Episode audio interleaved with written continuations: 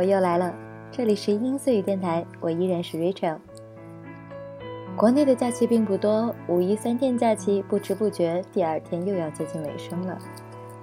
大家过得怎么样呢？Rachel 是看着人山人海，根本就没有勇气出门的，在家里整理了之前的照片，想想更新什么样的博文，听听音乐，看看动漫，陪着亲人聊聊天，两天就这么静静的过去了。今天的互动话题就暂且来说一说五一，你是怎么过的吧？请各位亲给我留言哦，一起和大家分享你五一的经历。Rachel 将在下一期和大家一起分享你留给我们的讯息。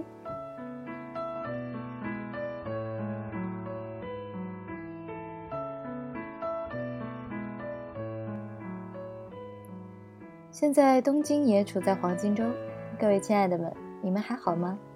北京和东京这条连线，我也会一直坚持着做下去。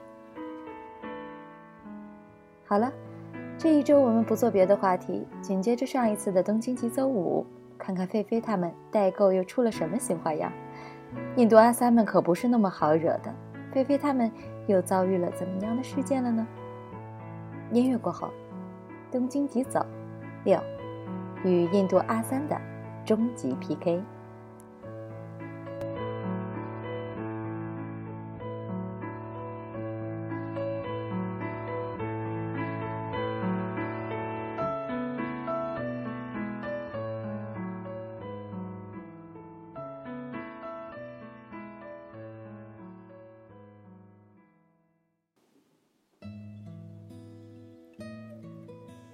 出来后，发现已经是中午，天空晴朗，让人浑身舒爽。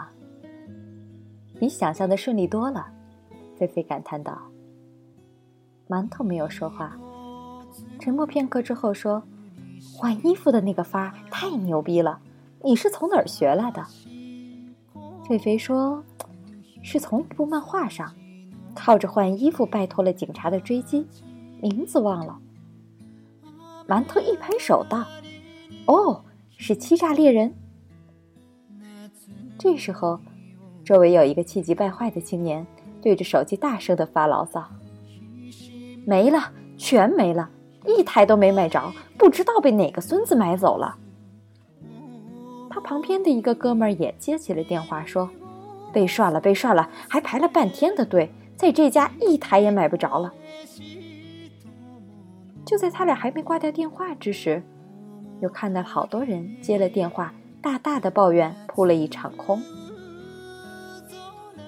一旁的馒头和菲菲这才意识到，他们垄断了店里剩下的所有的存货。菲菲说：“我们做的是不是过火了？”馒头却说：“我靠，这么多同行！”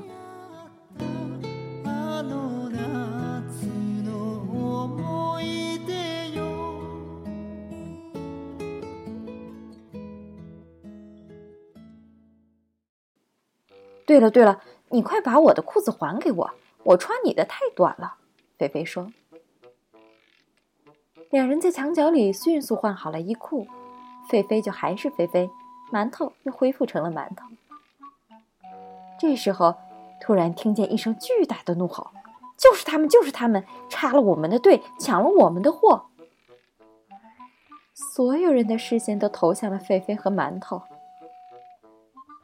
定睛一看。叫的正是刚才的那些阿三，衣服已经拉扯的不像个样子，黑胖的大汉也站在他们旁边，一副气急败坏的样子。看着他，菲菲突然想起了电影里《金刚》里面的金刚。还没等菲菲和馒头反应过来，他们就已经像饿狼般的扑了过来。我操！菲菲大喊一声：“怎么办？”馒头用了半秒不到的时间，确定了一下他们的人数，至少有十个。被逮着了，肯定要挨打的，说不定订单也会被抢。于是毫不犹豫，卷起袖子，大喝一声：“跑！”馒头把订单往怀里一揣，便和狒狒没命的奔跑起来，奔到大街，大街上全是人。人们看见飞奔过来的狒狒和馒头，还有紧跟在他们后边的阿三和金刚，都慌忙地让出了道路。馒头边跑边扯着嗓子大喊：“闪开，闪开！别喊中文啊！”馒头又换成了日语开喊：“也别喊日语，那喊什么？英文？哦！”馒头立马切换成了英文，但是他并不知道闪开的英文该怎么说，一时心急，干脆过口喊道：“fuck！” fuck fuck！” 菲菲和馒头 fuck 了好长时间，才想起了警察。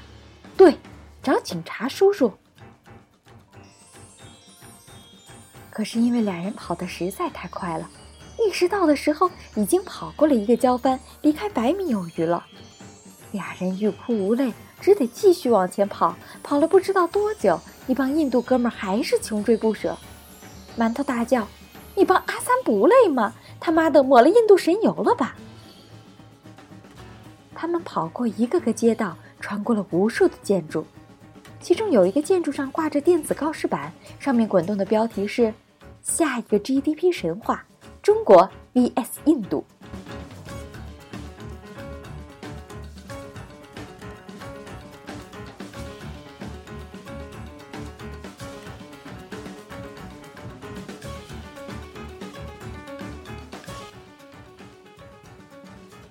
和馒头跑到了十字路口，停了下来，因为对面亮起了红灯，随之就是川流不息的车辆。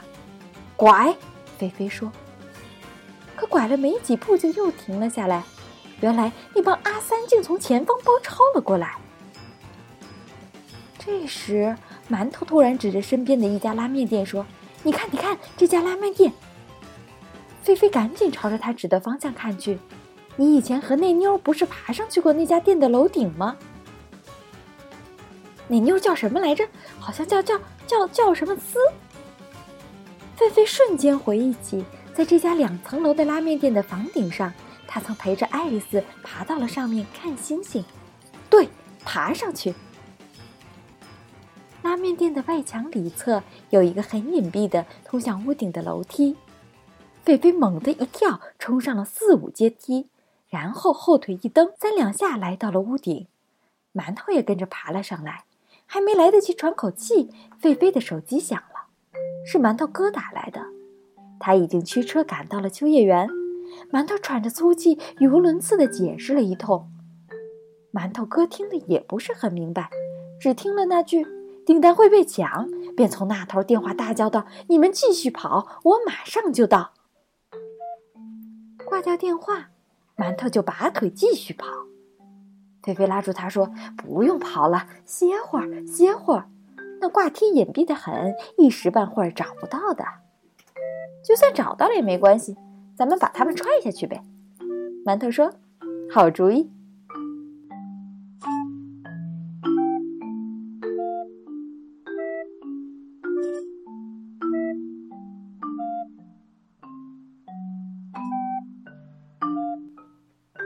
很快，阿三们追了过来，惊讶地看着站在房顶上的狒狒和馒头。馒头居高临下的对他们大叫：“Come on，哦，Come on！” 这时，一个瘦高的阿三气红了眼，猛地一段助跑，飞身跃起半米多高，一把抓住了拉面店的招牌，双腿一蹬，直接蹦了上来，稳稳地落在俩人面前。狒狒和馒头都吓得没了想法。馒头大叫：“我操！啊不，fuck fuck fuck！Are are you monkey？” 这句话阿三听懂了，眼中充满了杀气，好像在说：“还 monkey？我蒙你妹！”狒狒倒是在想，如果没有发生这事儿，还真应该和这哥们搞好关系，请他做跑酷短片的演员。馒头扯着狒狒又要跑，狒狒拉住他说：“不用。”才一个人而已，我们有两个人。馒头恍然大悟：“哦，对哟。”看狒狒和馒头镇静了下来，阿三也瞬间悟出了寡不敌众的道理，露出了慌乱的表情。这时，从楼梯下传来了一堆听不懂的语言。狒狒一看，惨了，他们不知道从哪儿搬来一把梯子，蹬着就上来了。没等他们都上来，馒头和狒狒就开溜了。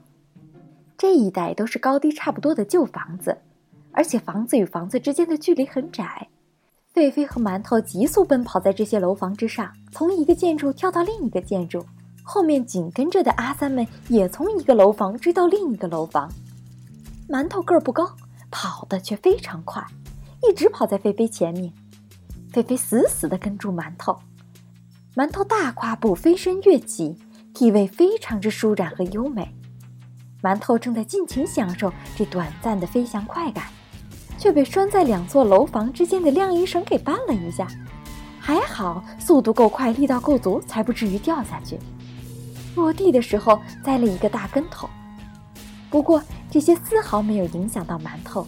靠着惯性，馒头居然直接站了起来，继续跑。晾晒的衣服被弹起老高，一只袜子刚好落在紧随而来的狒狒的脑袋上。狒狒扔掉袜子，边跑边骂道：“奶奶的，破袜子没洗就晾！”这时候，馒头突然放慢速度，和狒狒并排，就好像在语言学校一样。馒头说：“你看到没？”狒狒说：“没看到，闻到了。”馒头说：“我说我刚才那一记跳跃加滚翻。”像不像专业的跑酷？菲菲琢磨了一下，说：“还真像。”这时，馒头突然悟到了什么，说：“对了，我们直接跳下去得了，就像我刚才那样，滚一下摔不死的。”菲菲跑到边缘处瞄了一眼地面，说：“滚不了，继续跑。”原来，为了防止狒狒和馒头随时跳到地面上去，阿三们并没有都上来，留了一两个跟着他们在地面上奔跑。渐渐的，连续的奔跑跳跃导致体力急速下降，可后面的阿三们依然紧追不舍，眼看就要追上了。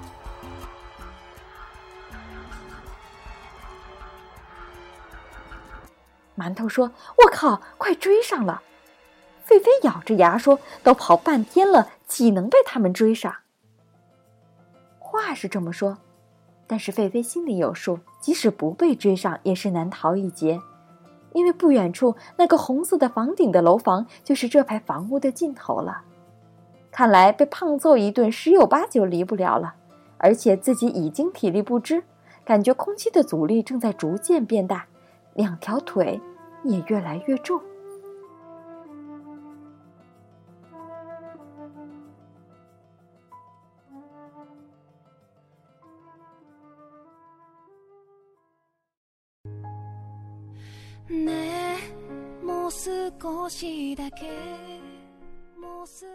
好了，今天的东京疾走就到这儿，别忘了一定要期待下一期的东京疾走最终篇哦。